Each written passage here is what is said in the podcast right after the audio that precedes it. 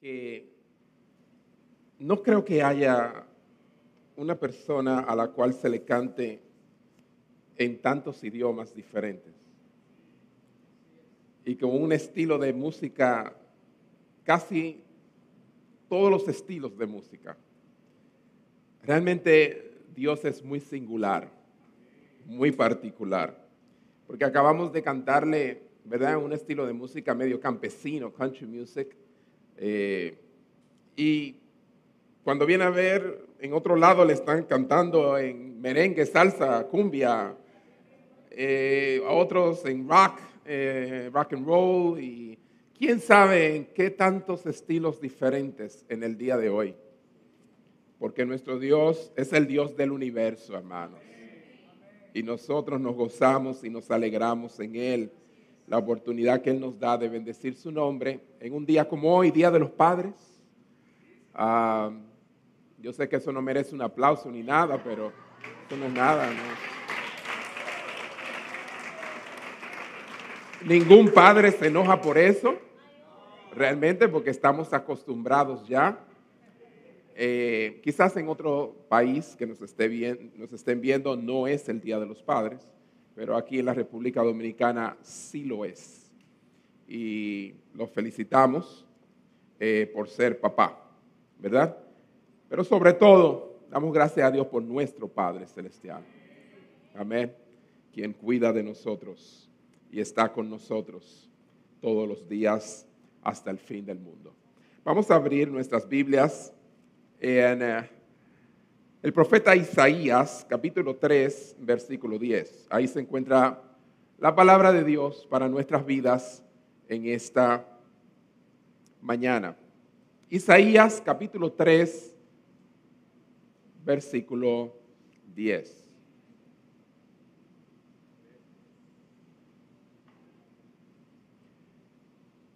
Dios me ha dado una palabra de consuelo y de esperanza para el pueblo de Dios en esta mañana. La palabra de Dios dice así,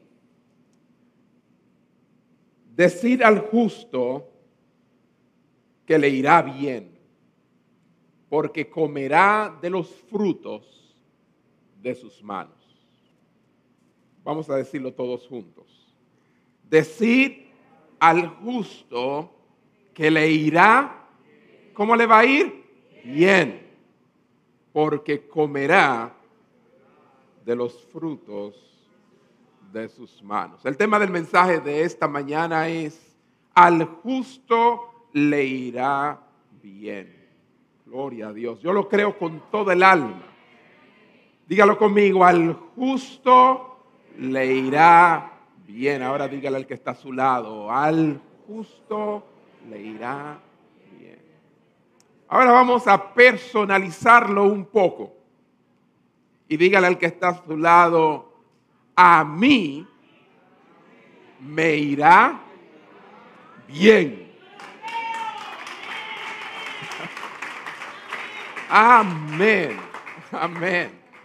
Y a primera instancia esto parece un mensaje motivacional de los tantos que hay hoy en día, tanto en la iglesia como fuera de la iglesia, ah, pero en realidad aunque servirá para motivarnos, pero ese no es el motivo o el propósito del mensaje. Realmente es que conozcamos este, esta verdad, la verdad de que al justo le irá bien. Vamos a cerrar nuestros ojos donde estemos, aquellos que nos ven por las redes también, cierran sus ojos a donde estén y pidamos al Señor su gracia en estos momentos para entender la palabra revelada que será iluminada a nuestras vidas y poder ser en esta hora edificados por el Señor. Padre, te damos muchas gracias por esta bella oportunidad que nos das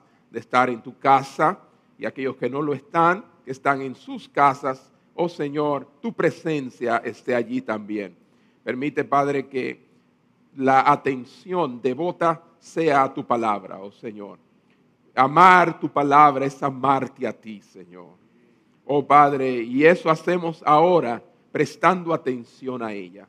Bendícenos a través de ella y nos sirvan, Señor, no solamente para estos momentos, sino para aquellos momentos de la cual, en la cual, los cuales tengamos que sacar, Señor, de ese tesoro que hemos acumulado, que se llama tu palabra, en el nombre de Jesús. Y todos dicen, ¿cómo? Amén. Al justo le irá bien.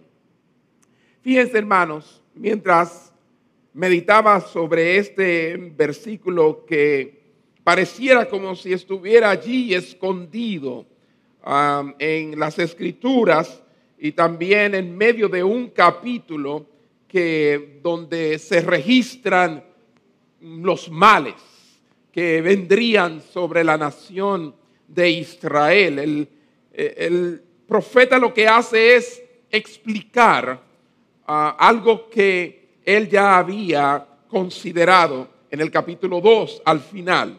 Si van al capítulo 2, en Isaías capítulo 2, versículo 22, verán que el profeta Isaías explica su exhortación y dice, dejad de considerar al hombre cuyo soplo de vida está en su nariz.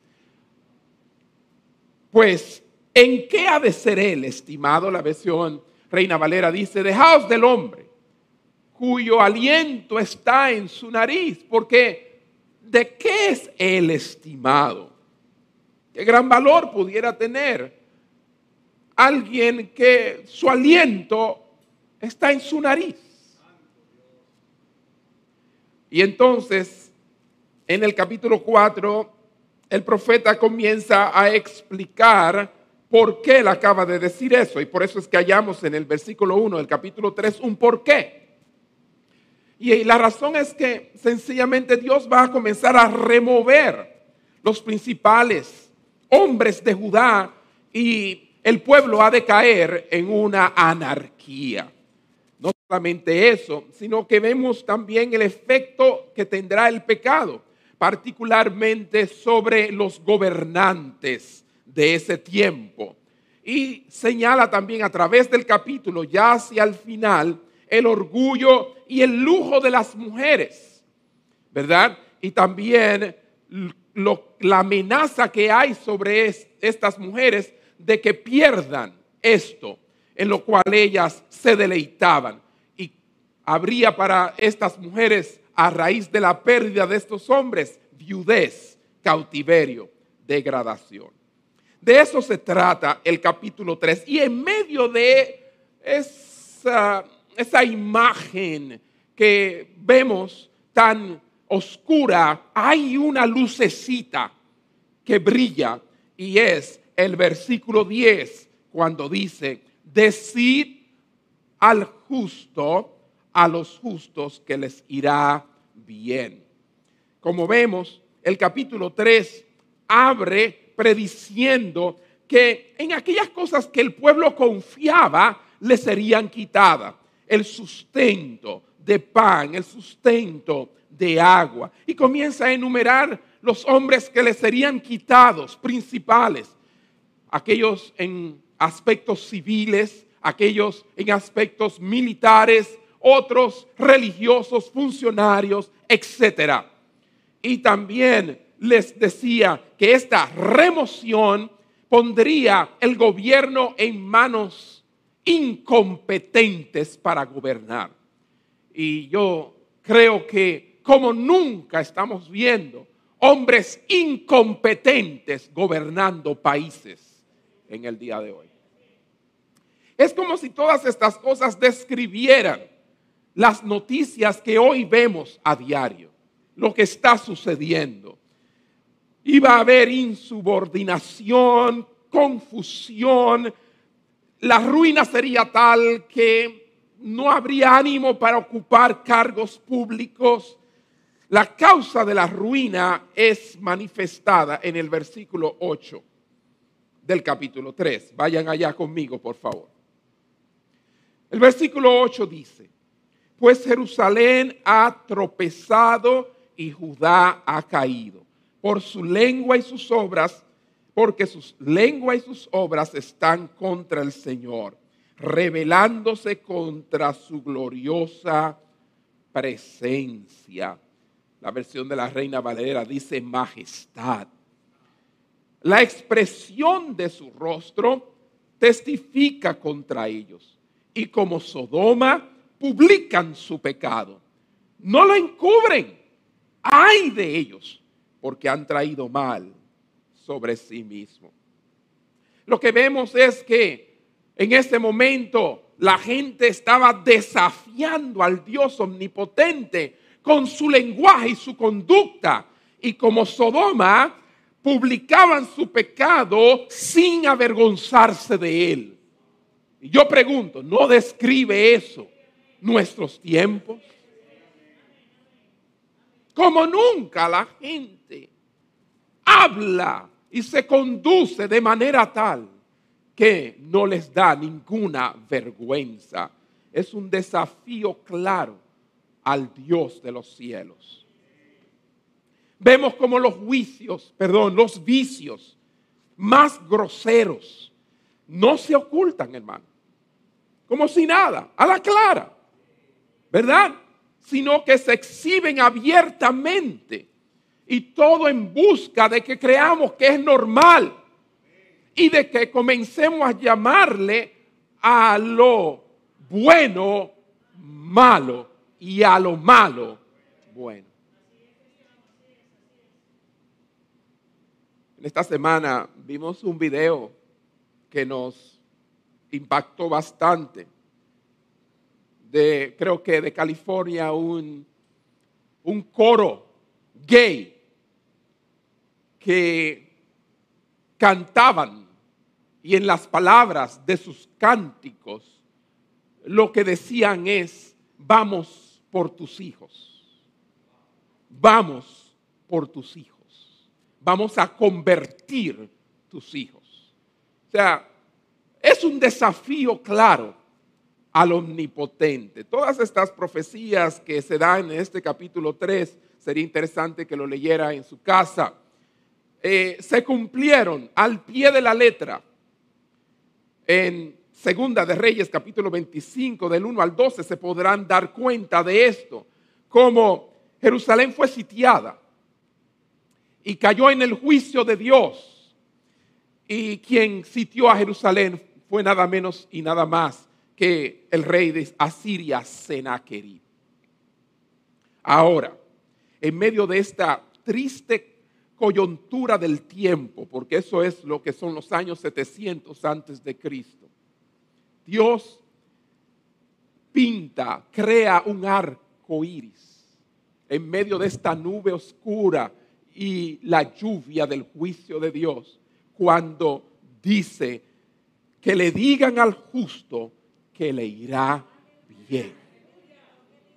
El, el único versículo de los 26 versículos del capítulo 3 de Isaías que tiene buenas noticias es este.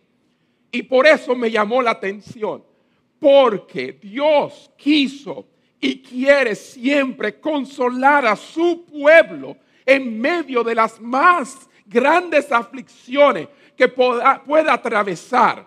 Sí, diciéndole que a los justos siempre le va a ir bien. Yo no sé si eso les llena de esperanza, pero en medio de tantas malas noticias y tanto lloro y tanto eh, eh, eh, que vemos aflicción en el mundo, hoy nosotros podemos descansar en estas promesas ante el juicio. El justo no debe temer. Y miren, mi hermano, que aún los juicios no han llegado. Aún no estamos viendo en su magnitud lo que enfrentará esta humanidad. Pero no debemos temer. Los justos pueden saber que serán recompensados y no le va a ir mal, le va a ir bien. Gloria a Dios. Así es. Mientras que lo que sucederá con el impío lo describe claramente en el versículo 11. y aunque no vamos a hablar en detalle sobre el versículo 11, sino que nos vamos a detener hoy solamente en el 10, dice, ay del impío. Y lo contrasta con el justo. Parece un proverbio. Ay del impío. Le irá como. No puede irle de otra manera. Le irá mal. Porque lo que él merece se le hará. La versión de la Reina Valera dice, ay del impío, mal le irá porque según las obras de sus manos le será pagado. Esa es la triste realidad, el inicuo, el impío, el que no teme a Dios, el que no ama a Dios. Con frecuencia cree que vivir en pecado es la mejor manera de salir adelante en la vida. Y muchas veces nosotros somos tentados a eso también. Es que no hay forma sin esta mentira que yo siga adelante. Y esté adelante, adelante, como debo estar. Es que no hay forma de sin este engaño, sin esto, sin aquello, sin hacer esto. Es que no hay manera de avanzar a, obrando rectamente y justamente como Dios quiere. ¿No es esa la propuesta del enemigo? Aún en la vida de los creyentes los que aman a Dios. Es así. Y en Eclesiastés vemos como si fuera un eco del versículo que acabamos de señalar de Isaías 3:11. Eclesiastés oh, capítulo 8, versículo 12 al 13. El predicador dice de la siguiente manera, aunque el pecador haga mal cien veces, y saben que el número cien ahí es figurativo, pudiera ser miles de veces, aunque el pecador haga mal cien veces y prolongue haciendo mal sus días, con todo yo también sé que les irá bien, no al pecador, sino a los que a Dios temen, los que temen ante su presencia. Me gusta como la Biblia de las Américas lo señala. Muy parecido. Dice, aunque el pecador haga mal cien veces y prolongue sus días, con todo yo también sé que les irá bien a los que a Dios temen. Le irá bien, hermano. Le irá bien. Claro, esta palabra muchas veces nos somos confrontados a dudar cuando nos vemos en situaciones y circunstancias difíciles en esta vida. Y vemos que una cosa trae a la otra y parece ser como si nada me saliera bien. Pero la realidad es que Dios no miente. Dios me ha mandado a decir, y Dios te ha mandado a decir que a ti te irá bien. Amén. Esa es la realidad. No debes temer a lo que pueda sobrevenirte y lo que pueda suceder en el mundo. La gran proposición dentro de este texto que se encuentra aquí es algo que aunque este texto debe ser interpretado primariamente de una manera literal, pero también a la misma vez hay una profundidad en este texto espiritual. ¿Por qué? Porque sencillamente hay muchas preguntas que se desprenden del texto que nos obligan a ir más allá en lo que se refiere a este bien sobre la vida del justo. Entonces, la proposición que encontramos aquí es que sin importar cómo vayan las cosas en este mundo, al justo le irá bien. Porque no dice, te irá bien cuando las cosas vayan bien en el mundo. Cuando al presidente um, diga, vamos a aumentarle los salarios. Y a partir de ese momento, al justo le irá bien. O cuando bajen la gasolina, al justo le irá. No, hermano. Es que independientemente cómo vaya el mundo, al justo le irá bien.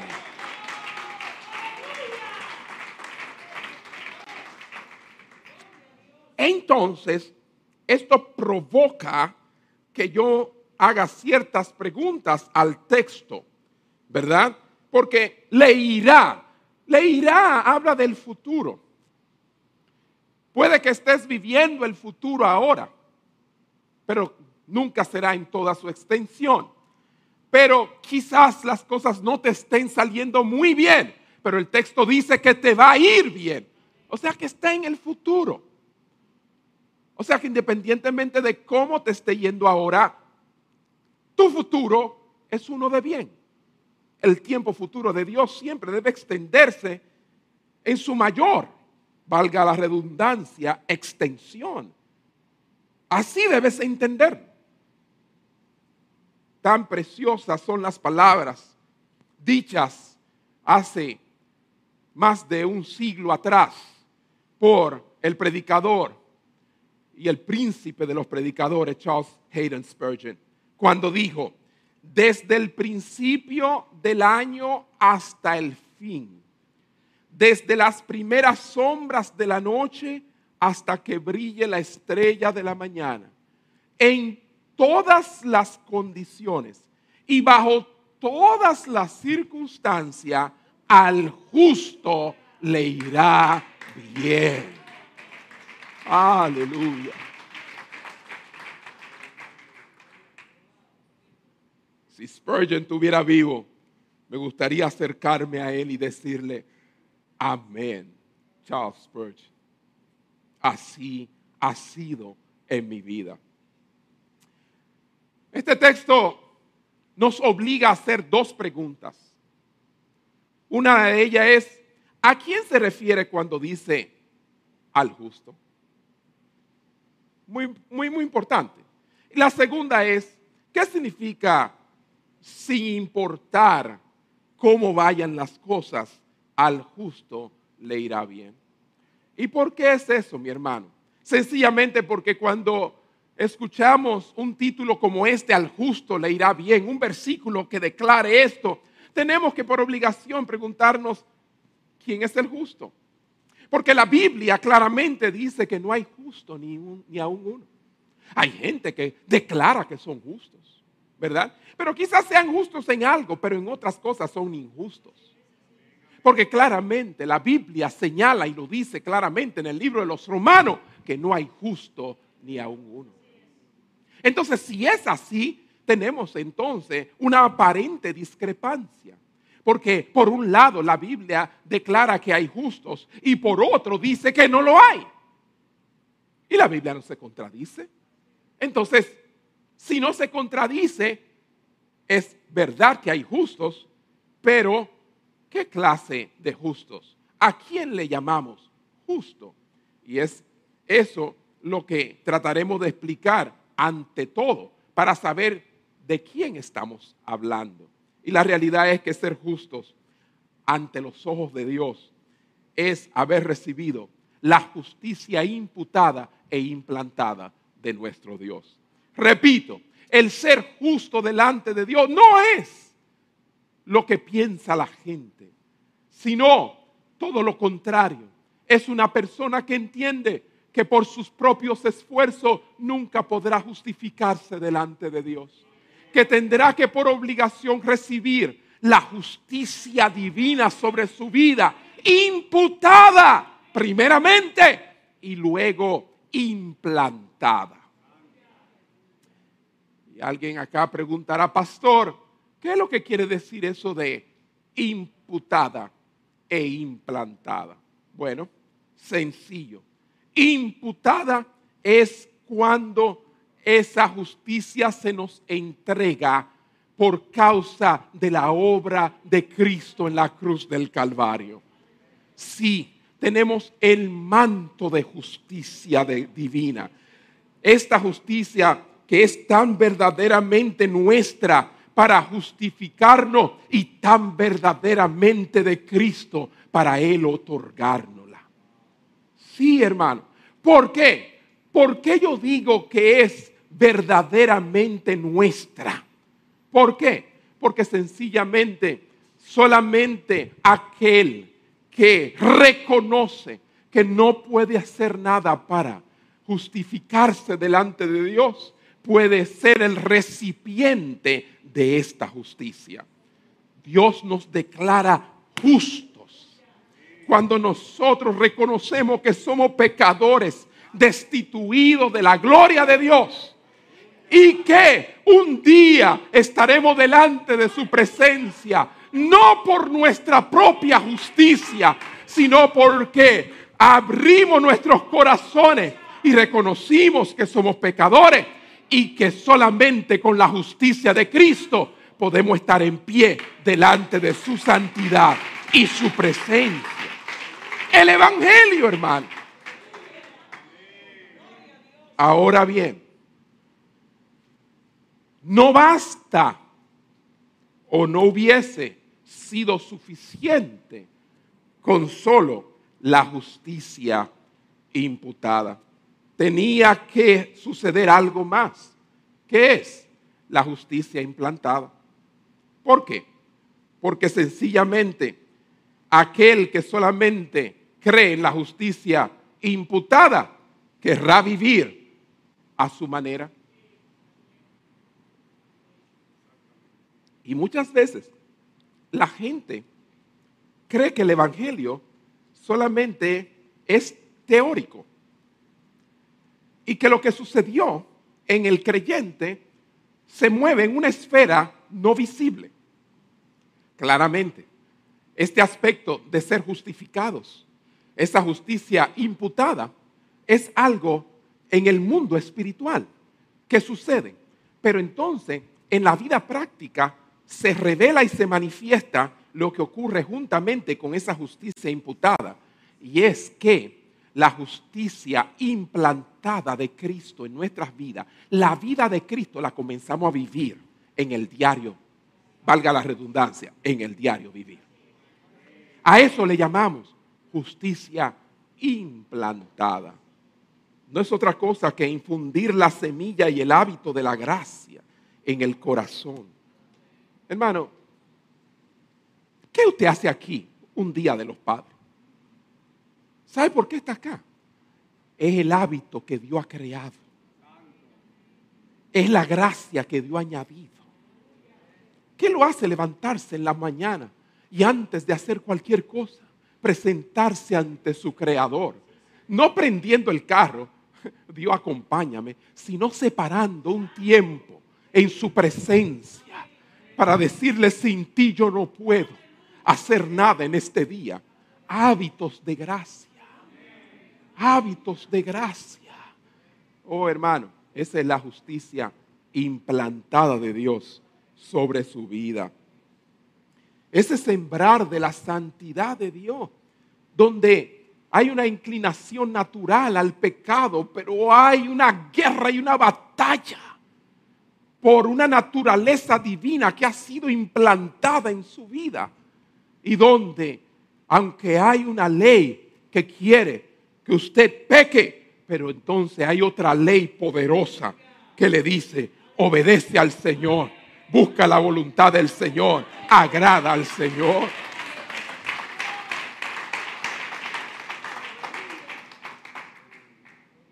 Al justo le irá bien, dilo conmigo, al justo le irá bien. Pase lo que pase en este mundo, al justo le irá bien. ¿Por qué? Bueno, porque el mayor de los males, oiga bien, ya le ha sido quitado. El mayor de los males ya le ha sido quitado. Fíjense, al que es justo, su pecado le ha sido perdonado. Y por ende le debe ir bien. El de afuera no tiene en cuenta el pecado. cree que pecando le va a ir bien. Pero el creyente sabe muy bien que el peor mal ya está resuelto en su vida. De modo tal que cualquier otro mal que venga, en realidad nunca será comparado con el mal que le fue quitado. De modo tal que le irá bien al justo independientemente de lo que pueda sobrevenir.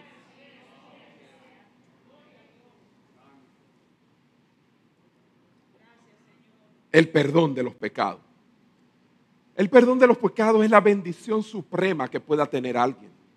Porque a la hora de la verdad, cuando todo esto termine, lo más importante será, y la pregunta será, ¿fueron tus pecados perdonados? ¿Por qué será que al final, cuando la persona tiene tiempo para despedirse y tiempo para arreglar sus asuntos, manda a buscar al sacerdote? porque quiere arreglar cuentas. Y manda a buscar con aquel que tiene que arreglarse y perdonarse. Llama a fulano, quiero pedirle perdón. ¿Verdad? Y todos saben aquí, yo le he dicho numerosas veces el cuento de los dos compadres que tenían una riña. Y uno de ellos estaba en su lecho de muerte moribundo ya, en las últimas, en las finales. Y sabe que yo me sé tres cuentos y este es uno de ellos. Y tolérenme que tengo que contárselos de nuevo, pero quizá haya alguien que no lo conozca, ¿verdad? Eh, y uno, y, y el que estaba muriendo dijo, llamen al compadre. Porque quiero arreglar, ¿verdad? mi vida y irme en paz. Y, bueno, y pedir el perdón. Y así llaman al compadre, el compadre llega y le dice, compadre, que usted quiere, compadre, yo quiero que, sabe, eh, quiero arreglarme, yo me estoy muriendo y quiero arreglarme con usted y, no quiero que haya nada. No, no se preocupe, compadre, que, que todo está bien, no, no, no, no hay que recordar. No, no, compadre déjeme hablar. Yo le hice mal a usted, no era así, eh, yo no debía actuar así, eh, quiero pedirle perdón, pero, compadre, no se preocupe que eso no es problema. Ahora, ahora, tranquilo, tranquilo, tranquilo de nada. Perdóneme, compadre, perdóneme. Bueno, duraron en eso un momento hasta que el compadre dijo, está bien, yo lo perdono, no hay ningún problema, todo está resuelto. Ay, gracias, compadre ya yo puedo morir en paz, ¿verdad? Y el compadre va saliendo por la puerta y el que está moribundo le dice, compadre. Y él le dice, ¿qué, compadre? Y él le dice, compadre, si yo me levanto de aquí, la riña sigue, compadre.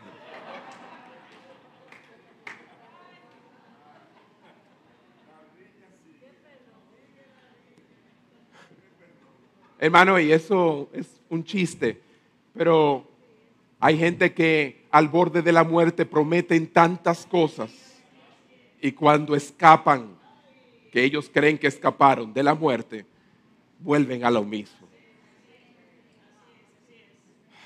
Esa es la moraleja, hermanos.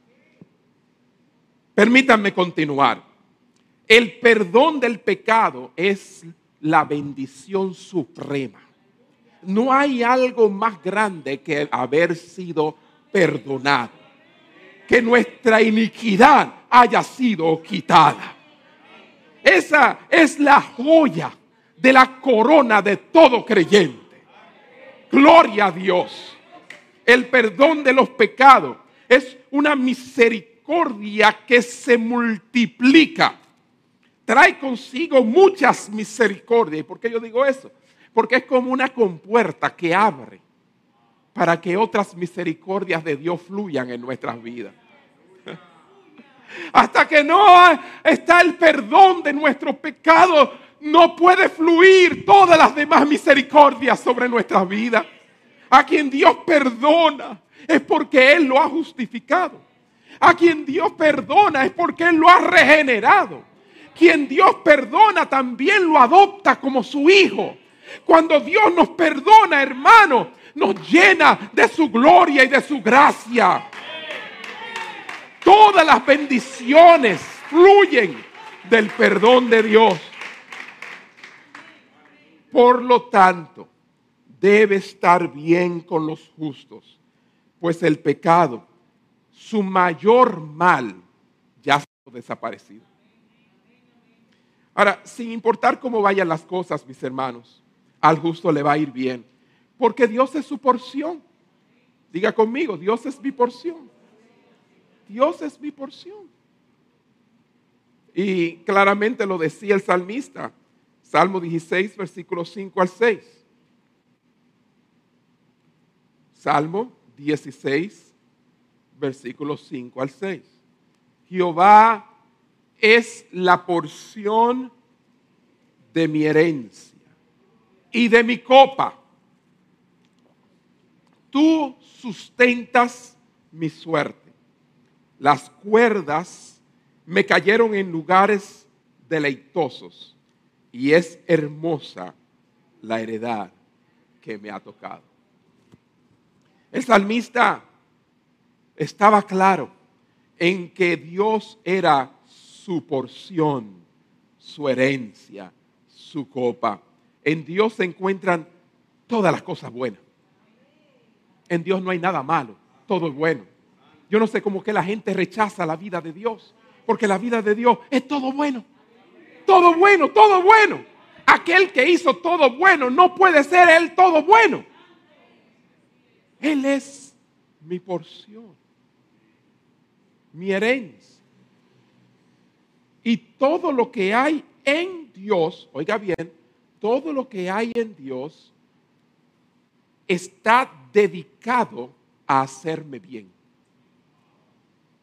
Repito, todo lo que Dios es, lo que hay en Él, tiene como propósito hacerme bien. Por eso es que al justo le irá bien. Hermanos, necesitas fuerzas, poder. En Dios están las fuerzas y el poder para ayudarte. ¿Qué tú estás atravesando hoy en esta mañana? Ve a la presencia de Él. Encontrará fuerza y el poder para vencer. Dios es un Dios sabio. En Él hay sabiduría. ¿Necesitas sabiduría en esta mañana? Ve a la presencia de Dios. Está a tu disposición. El que esté falto de sabiduría, pídala y Él te la va a dar sin reproche. ¿Ah? ¿Qué necesitas esta mañana? ¿Necesitas misericordia? Pues Él te dice que sus misericordias son nuevas cada mañana. Dios no se reserva nada. Nosotros somos, ¿sabes? La gente en dominicano nosotros decimos medio agachado. O sea, hay cosas que nosotros somos muy abiertos, pero hay cosas que nosotros no agachamos. Tú ves, eh, no, no queremos dar nada. Dios no, Dios se da por entero. Dios, Dios es un Dios que no ha dicho que Él es nuestra porción. Dios es la porción del hombre justo. Y yo me pregunto, ¿puede Dios darnos un regalo mayor que Él mismo? Repito, ¿puede Dios darnos un regalo mayor que Él mismo? No, de ninguna manera. Si Él nos dio a su Hijo, ¿cómo no nos dará con Él todas las cosas? El problema, mi hermano, está sencillamente en que muchas veces andamos detrás de los bienes menores y no estimamos el bien mayor. El justo tiene a Dios como su mayor bien, su porción, su heredad. Le tiene que ir bien. independientemente de lo que le pueda sobrevenir. Búscate el Salmo capítulo 73, el Salmo 73, versículo 26. Allí dice, mi carne y mi corazón desfallecen, mas la roca de mi corazón y mi porción es Dios para siempre. Búscalo, búscalo, búscalo y subráyalo porque te va a ser útil. Mi carne y mi corazón desfallecen, mas la roca de mi corazón y mi porción es Dios para siempre. ¿Sabe? Me encantan los salmos.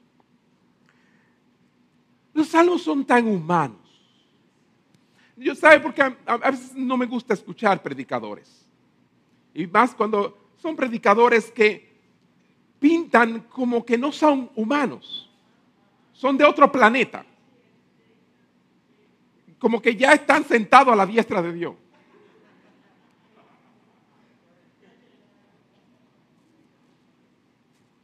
El salmista reconoce que hay momentos en nuestras vidas donde nuestra carne y nuestro corazón desfallecen. Estamos hablando del justo, al que le va a ir bien. Tiene momentos en que su carne y su corazón desfallecen. Aquel que quiera pintarle una vida cristiana sin esas sin esos momentos del valle de sombras, de muerte. Esos momentos donde tenemos, estamos rodeados de angustiadores. El que quiera pintarle una vida cristiana donde no haya una carne y un corazón que estén al punto de desfallecer, no lo oiga. Doy gracias a Dios por los salmistas, porque me identifico con ellos. Y tú te puedes identificar con ellos. ¿Cuánto han tenido esos momentos? Pero entonces no hay un punto ahí. Hay un punto y coma. Dice más la roca de mi corazón y mi porción es Dios para siempre. ¿Cuántos dan un aplauso al Señor?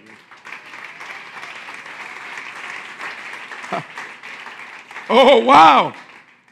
Sí, mi corazón y mi carne desfallecen, pero yo tengo una roca, la roca de mi corazón y mi porción es Dios.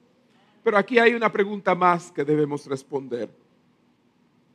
Y es, ¿cómo dices que le irá bien al justo cuando a menudo vemos que es peor para él en este mundo?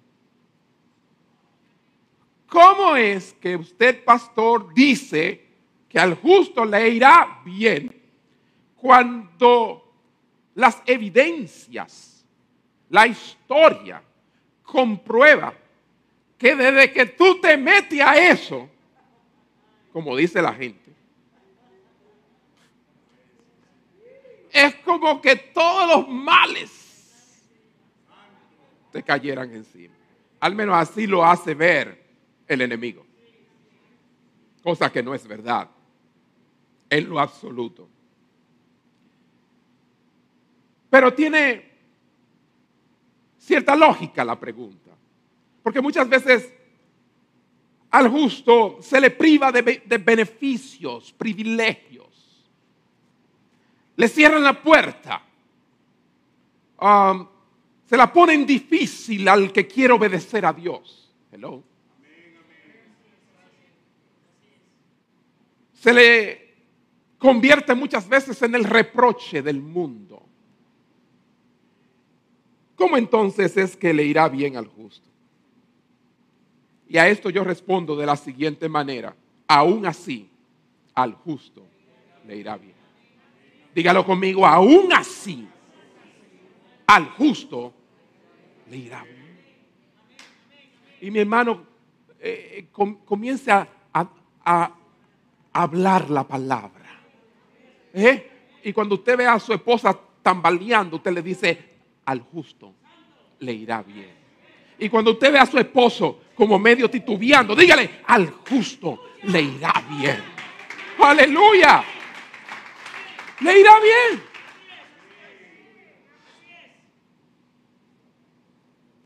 Es que, hermanos míos, aunque nos encontremos con diversos problemas en el mundo, un problema tras otro, porque así parece ser como que no salimos bien de una cuando nos sobrevienen unos cuantos más.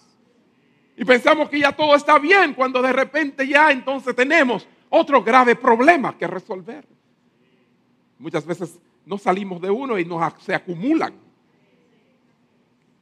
Pero sin embargo, la Biblia dice que al justo le irá bien. Debido a que las dificultades con las que se encuentra el justo generalmente se convierten en su bien. Voy a repetir. Las dificultades con las que se encuentra el justo se convierten en su bien y así el justo le va bien. Si buscan en Jeremías capítulo 24, versículo 5. Jeremías 24, versículo 5. Allí encontramos una réplica de Romanos, capítulo 8, versículo 28. Porque Jeremías 24, 5 dice, así ha dicho Jehová Dios de Israel, como a estos higos buenos, así miraré a quienes, a los transportados de Judá, o sea, los que fueron llevados a cautiverio, porque Él los envió, a los cuales eché de este lugar. ¿De qué lugar? De la tierra que fluye leche y miel. ¿A dónde los echó? De este lugar a la tierra de los caldeos, a Babilonia. ¿Y para qué los echó? Dígalo fuerte, ¿para qué? Lo que está sucediendo en tu vida es para. Porque al justo le va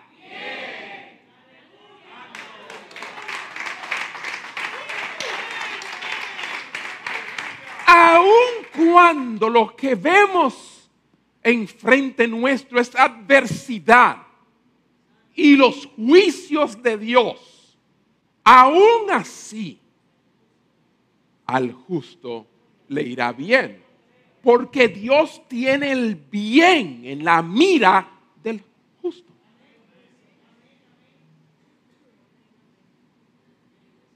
El enemigo quiere hacernos creer que Dios tiene malas intenciones.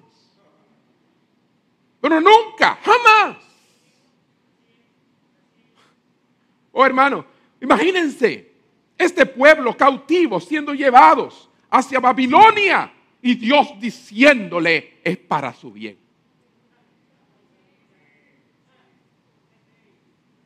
Porque es que el justo le irá bien. Transportados, pero para su bien. Así se pudiera titular un mensaje basado en este texto.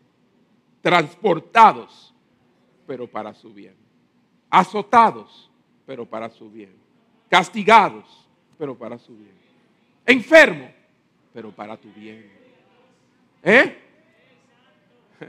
Ahora en escasez, pero para tu bien. Porque al justo, aún cuando aparentemente le está yendo mal, el justo siempre le irá bien.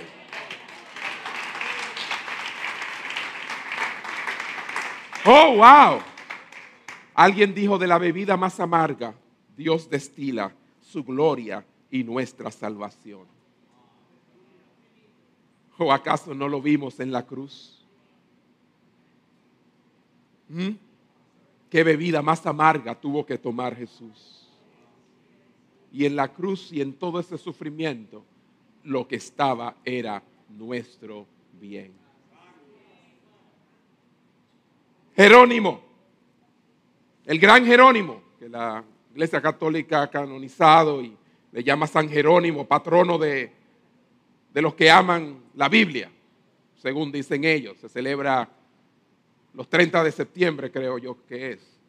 Ah, dijo en una ocasión que el mundo ve la aflicción como un castigo, pero Dios hace de ella una medicina para curar la llaga. Una medicina para curar la llaga. ¿Quién sabe si todas estas situaciones que estamos viviendo hoy en el mundo no son más ni menos que medicina para nuestra llaga, pero no queremos tomarla? Otra persona dijo la vara de Dios, y esta sí es preciosa, esta cita. La vara de Dios sobre un santo no es más que el lápiz de Dios mediante el cual dibuja su imagen más viva en el alma mía. La voy a repetir. La vara de Dios sobre un santo, oiga, como que no concuerda, la vara de Dios sobre un santo no es más que el lápiz de Dios, mediante el cual Él dibuja su imagen más viva en el alma nuestra. Así debemos ver la vara de Dios. En medio de toda la angustia, hermano, que le pueda sobrevenir a un justo, todavía les va bien. ¿Por qué? Por causa de algo que se llama un avivamiento, un avivar interno en el corazón que, que Dios le da al justo, que no tiene el de afuera. Porque tanto a los de fuera como los creyentes pasamos por los mismos pesares y aflicciones. Sufrimos pérdidas. Nos enfermamos. Nos angustiamos. ¿Cuántas cosas le suceden a los de afuera? Nos suceden a nosotros. Ese cristiano no es una garantía de que nada te va a suceder mal. O sea, si esa es tu motivación para servirle a Dios, olvídate de eso. Pero hay una diferencia. Aunque nos suceden las mismas cosas, lo que me sucede a mí tiene un propósito de bien. Y eso trae gran consuelo a mi alma, mientras que el de afuera le anda buscando propósito, humanamente hablando. Yo sí estoy convencido que todo lo que Dios permite en mi vida y en tu vida, obrará para bien, porque al justo le irá bien.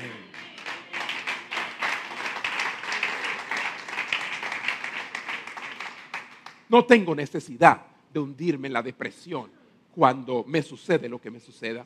No tengo necesidad para coger para el bar a tomarme unos tragos para olvidar mis pesares y, tristeza. No tengo necesidad de nada de eso, hermano, de escapar como ave. No. Tranquilo y confiado.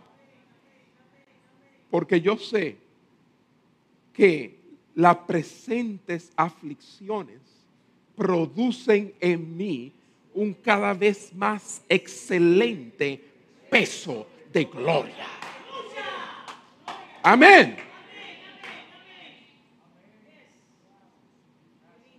Es verdad que podemos muchas veces enfocarnos en la miseria del hombre piadoso. Y como que suena medio raro en un tiempo donde lo que se predica es prosperidad para el hombre piadoso. Pero no es así. La realidad es que si usted va a lugares en África, usted verá hombres piadosos pasando miserias.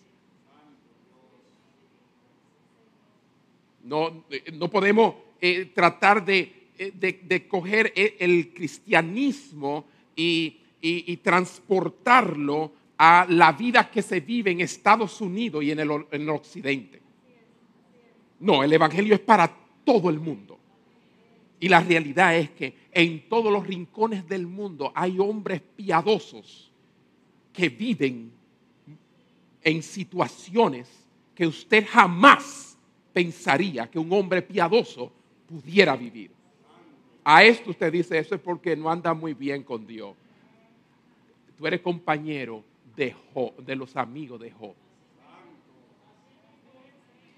Porque eso era lo mismo que decían los compañeros de Job, de Job, porque estaba así, siendo él el hombre más íntegro y recto sobre la tierra en ese momento.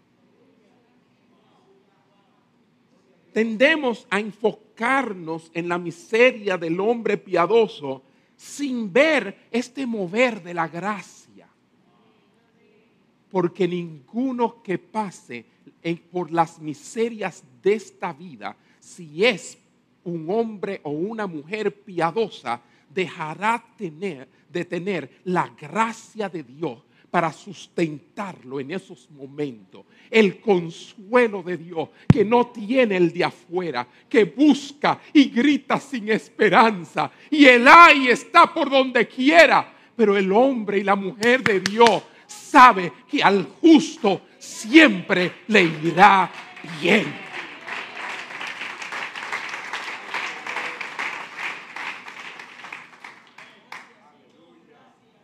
Y sí, muchas veces nos, concentramos en esa, e, e, en esa prisión en la, que, en la cual nos encontramos. ¿Eh? Sí, como, como indefensos, impotentes, con las puertas cerradas por donde quiera. El salmista decía, oh Señor, sácame de la cárcel. Saca mi alma. O sea, hay momentos en los cuales nos encontramos de esa manera, pero no debemos obviar. Y la gente puede vernos así a nosotros, pero nosotros no debemos pasar por alto de que ellos lo que pueden ver es mis prisiones, pero nunca podrán ver los cánticos que hay en mi corazón debido al mover del Espíritu Santo. Sí, Pablo y Silas estaban en la cárcel. Sí, habían sido golpeados y le dolía cada uno de, las heridas por las cuales lo atravesaron. Sí, no eran momentos fáciles, pero los presos no oían quejidos. Los presos no oían a gente, a, gente diciendo, ay Dios, ¿por qué si yo te he sido fiel? No, lo que los presos escuchaban eran cánticos, alabanzas. Porque es que no hay prisión que pueda callarnos. Cuando entendemos que al justo le irá bien. ¿Y qué fue lo que pasó a medianoche? Al justo le irá bien. Un temblor sacudió la cárcel de Filipo y Pablo y Silas salieron libres. Hermanos míos, debemos estar claros en lo que creemos. Dios siempre va a endulzar a su pueblo con una paz interna en medio de los más graves problemas externos. ¿Oyó lo que yo le dije? Siempre, nunca lo dude. Nunca. Yo no, yo no me imagino por lo que tú estás pasando y lo que has pasado esta semana o lo que has pasado en este año o desde el COVID o desde yo no sé cuándo. Pero algo yo te digo. Él es poderoso para guardarte sin caída. Su paz es una paz que sobrepasa a todo entendimiento, que no hay manera de razonarla. ¿Por qué tienes esa paz? Ni me pregunto. Yo lo único que sé que al justo le irá bien. Y esa paz que sobrepasa todo entendimiento está guardando mi corazón y mis pensamientos en Cristo Jesús.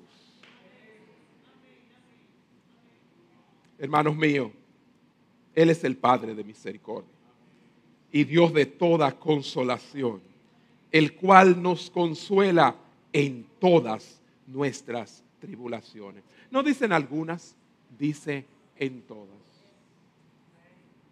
Amén.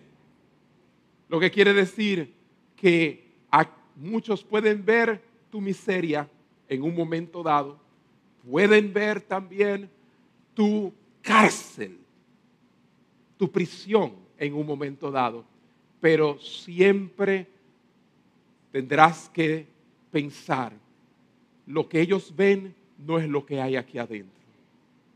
Dios es suficiente para consolarme. Por último, mi hermano, tú dirás, ok, pastor, muy bien, todo eso es verdad, pero lo cierto es que a veces es peor que todo eso que usted acaba de señalar.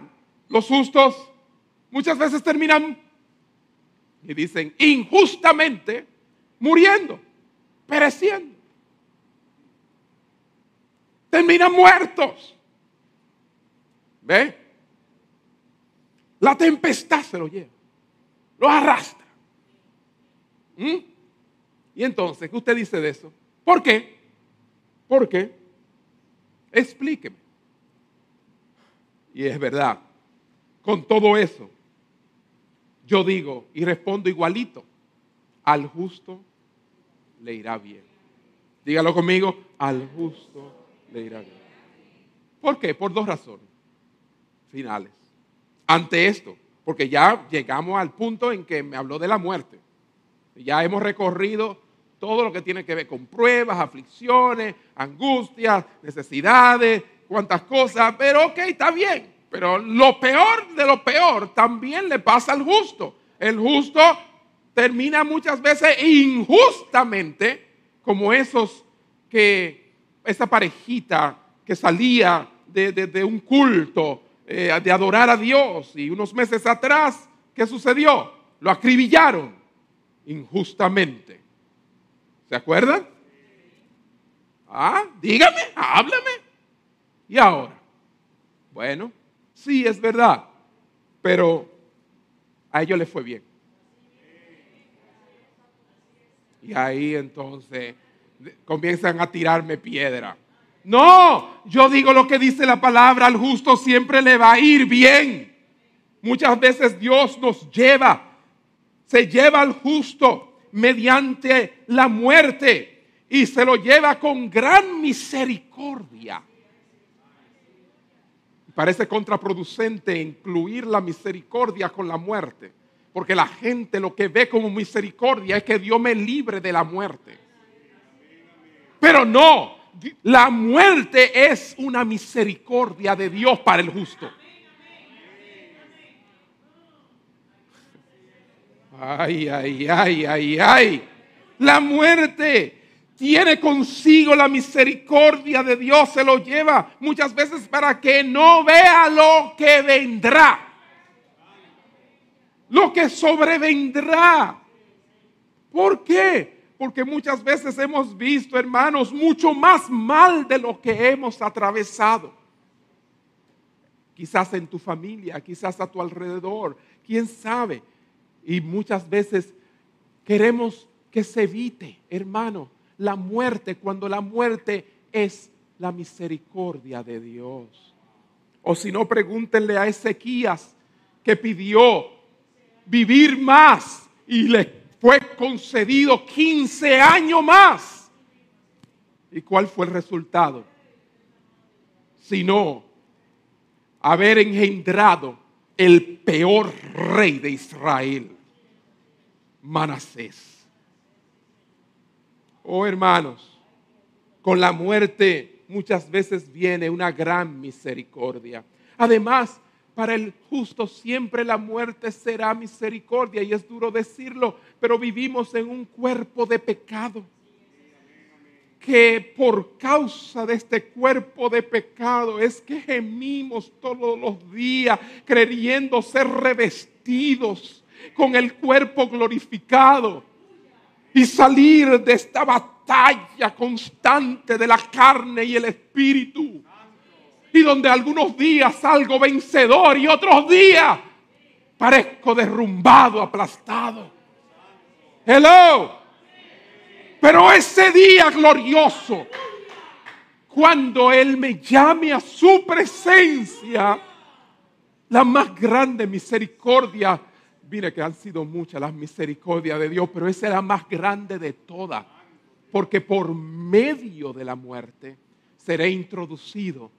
Oh, pasaré de muerte a vida para estar para siempre con el Señor. Y ya no habrá más llanto, ya no habrá más dolor, ya no habrá más tristeza, porque las primeras cosas habrán pasado y todas ahora serán hechas nuevas. A eso yo le llamo misericordia. Por eso es que al justo siempre le irá bien. Aunque el justo muera y sea llevado, le irá bien. Porque la muerte no puede dañarlo. No. La muerte no puede dañar su alma. No. Le irá bien. Así que, si Dios declara, y lo declara aquí, lo declara en esta mañana, te lo mandó a decir conmigo, lo mismo que le dijo al pueblo de Israel en aquel tiempo. Si Dios declara que te irá bien, diez mil demonios podrán declarar que te irá mal, pero tú te vas a reír en la cara de ellos y te vas a gozar, porque no importa lo que pueda sobrevenir a tu vida, hay un principio básico, al justo le irá bien. Dios dijo que al justo le irá bien. Dios dice que a ti te va a ir bien. Amén. Dale un aplauso al Señor. Cierra tus ojos ahí donde estás. Y vamos a dar gracias a Dios en esta hora. Oh Padre, maravilloso eres tú que nos has hablado en esta mañana, Señor, y nos has traído a la realidad. Nos has traído a, la realidad de que esta triste realidad del mundo no es mi realidad.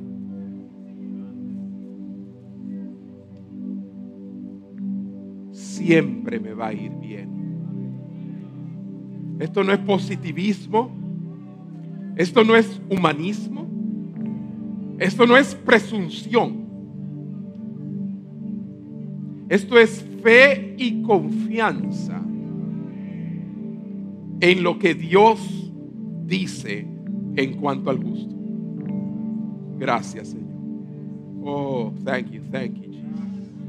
Gracias, Señor. Gracias, Señor. Aleluya, aleluya. Y tú que me escuchas y me ves a través de las redes, Dios te dice, te irá bien. Aleluya. No sé qué esté cruzando por tu mente y el bombardeo que estés recibiendo ahora mismo. Quizás estás al borde de la ruina. Y has servido a Dios fielmente. Quizás te encuentras en un precipicio, mirando la destrucción de tus hijos, quizás, o de tu matrimonio, pero Dios te dice, no, no cedas, no pierdas la fe y la confianza. Te irá bien. Créeme a mí, créeme a mí. No se angustia tu corazón. No se turbe tu corazón. Yo he dicho que al justo le irá bien. Aleluya, aleluya, aleluya. Oh, gracias Señor. Oh, gracias Señor, gracias Señor. Vamos a estar puestos de pies, mis hermanos. Aleluya, aleluya, aleluya. Oh, si puedes levantar tus manos donde quiera que estés. y decirle gracias, Señor, gracias. Aleluya, gracias, gracias, gracias. Gracias, gracias. Es promesa para mi vida, es promesa para mi vida. Aleluya, aleluya, aleluya, aleluya, aleluya. El lloro durará la noche, sí, pero el gozo vendrá en la mañana. Y aún en medio de la noche habrá cánticos. Aleluya, aleluya, aleluya. Sí, es verdad que todo a mi alrededor, lo único que veo es miseria, pero me irá bien. Dios ha dicho que me irá bien. Me agarro de esa promesa.